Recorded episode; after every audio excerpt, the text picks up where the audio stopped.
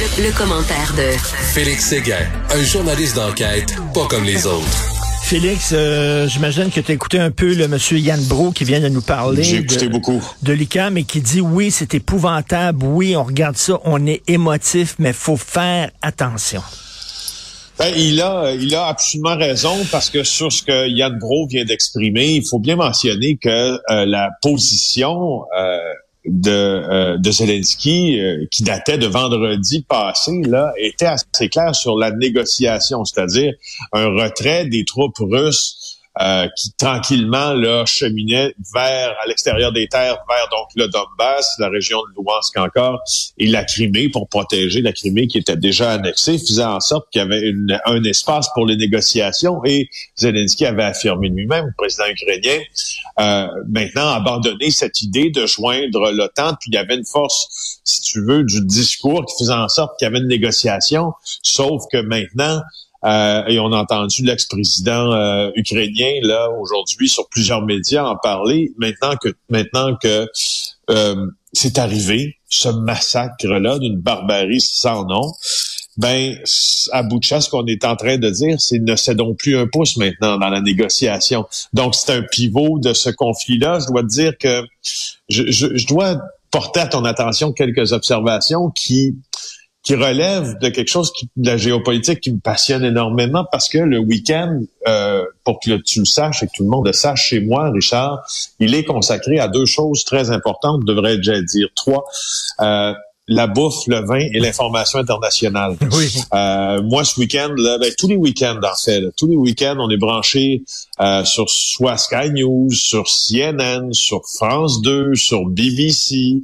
Euh, on, on, va acheter à la tabagie euh, nos revues euh, mm. américaines, anglaises et françaises. Et, et, et, moi, je suis un grand consommateur d'informations internationales. Puis hier, j'ai fait voir le reportage de Sky News sur Butcha à mes enfants à 18 heures en leur disant, écoutez, là, là, il va falloir que vous en écoutiez un. On s'est posé la question avec ma blonde en disant, est-ce qu'on le fait ou non? La réponse a été assez rapide, c'est oui.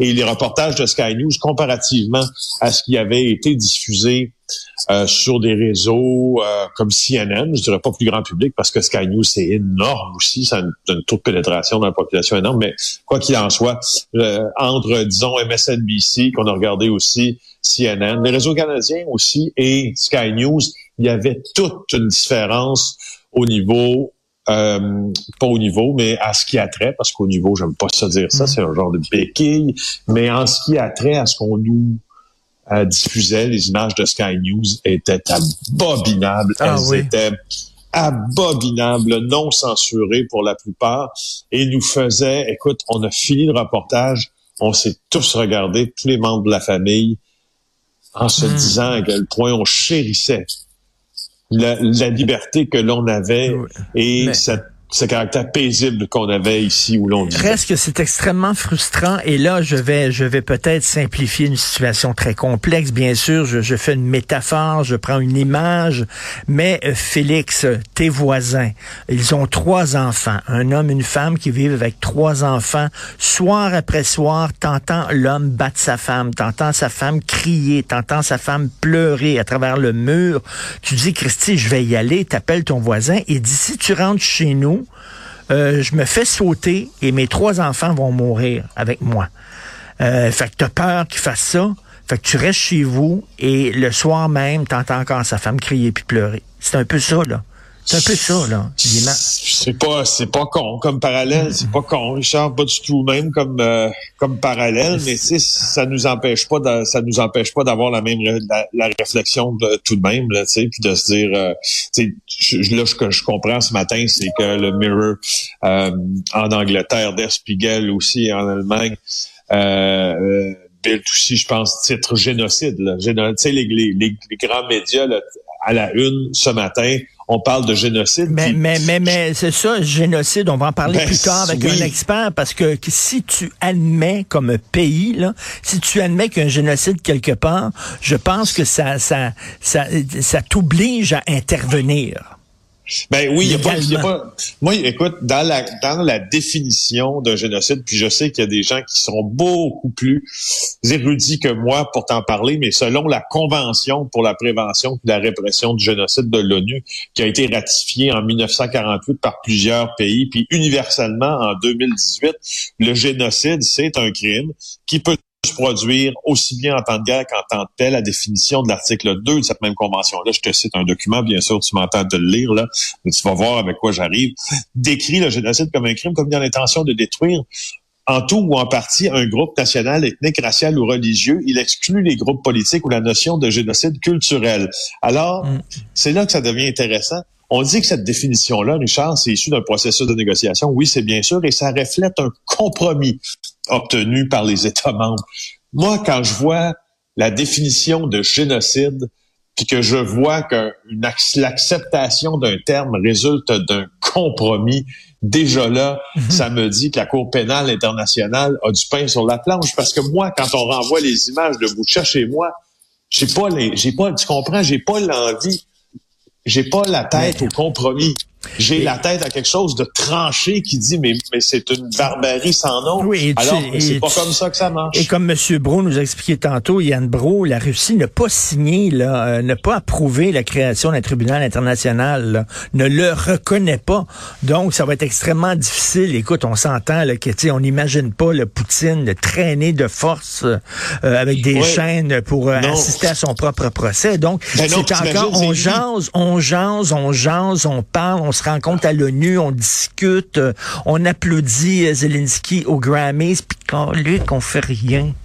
Eh oui, mais Moscou, euh, Moscou pousse, pousse l'affaire encore plus loin en demandant au Conseil de sécurité de l'ONU de, se prononcer sur des provocations haineuses vécues par la Russie à Boutcha des radicaux ukrainiens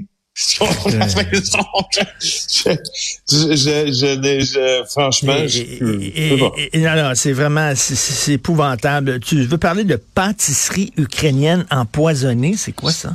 Ben oui, en fait, euh, selon un texte qui a été reproduit euh, sur le site internet de TVA Nouvelle, là, euh, dit que deux soldats seraient morts et des douzaines tombés malades après avoir mangé des pâtisseries qui leur auraient été données par des Ukrainiens à hmm. proximité de Kharkiv. bon, hmm.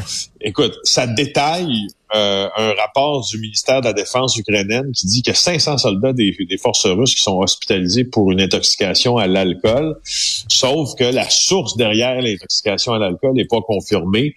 Euh, la Russie dit, elle, que c'est des incidents et des pertes qui sont non reliés au combat, mais dans la propagande, parce qu'il y a aussi une propagande ukrainienne. Euh, il faut bien le noter. je ben pense qu'il n'y en ben a pas. C'est pas comme ça que ça marche une guerre. Alors, la, pour ce qui est des, du ministère de la Défense ukrainien, là, euh, moi, je, suis abonné à un canal, si tu veux, là, euh, sur euh, tant sur Signal que sur Telegram, là, où je vois passer les communiqués traduits euh, des autorités ukrainiennes. puis c'est véritablement un canal aussi de propagande, mais il reste que l'Ukraine euh, est l'agressé et non l'agresseur. Voilà. Et en terminant bien ce reportage du bureau d'enquête sur les garderies, euh, on sait que c'est un, comme un, buffet ouvert les garderies. Il y a des gens qui ont des qui ont des casiers judiciaires qui dirigent des garderies. Et là, ce sont des gens qui, qui utilisent les garderies pour frauder. Ben oui, mes deux savants collègues, euh, Catherine Lamontagne, Pascal Dugas-Bourdon, qui ont remis au coup du jour euh, un dossier, ma foi, où, comme tu dis, là, on peut se servir, un buffet où on peut se ben servir jusqu'à satiété. Euh, ce qu'elle dit, là, c'est qu'il y a la sœur d'une directrice de garderie qui est soupçonnée de fraude. Euh, qui aurait tiré des milliers de dollars à des parents par l'entremise de son service de garde. Ça s'appelle la Ronde des Bisous, cette garderie-là, dans un site quartier-ville. C'est dirigé par une femme depuis 2014 qui s'appelle Khadija El Boukari. Et euh, notre bureau d'enquête, quand on s'est quand on s'est mis les yeux là-dessus, on a retrouvé des parents qui affirment que cette femme-là leur a fait, fait perdre beaucoup d'argent au cours des dernières années. Euh, entre autres, là, ce qu'on ce qu'on ce qu'on croit là, c'est que on a euh, un établissement subventionné qui utilise des crédits d'impôt pour frais de garde, mais qui s'enrichit au fond là, sur le dos des parents. Il y a tout hmm. un stratagème dans ça. Vous pouvez aller consulter sur le site Internet du Journal de Montréal. Aujourd'hui, c'est très bien expliqué. Et il y a beaucoup de parents qui ont porté plainte. Alors, euh, allez voir ça, allez voir le bon travail de mes collègues, soulignons quand ils passent, et puis ça nous fait, ça fait en sorte que l'on est plus éduqués aussi et au courant des stratégies. Oui, et justement, euh, vous euh, mettez le bureau d'enquête dans le Journal de Montréal, il y a une adresse où on peut dénoncer justement des pratiques qui nous semblent douteuses dans les garderies. Donc, on peut écrire à cette adresse-là qui est dans le journal pour dénoncer ce qui se passe. Merci beaucoup, Félix. Bonne journée. On se reparle demain. Bye.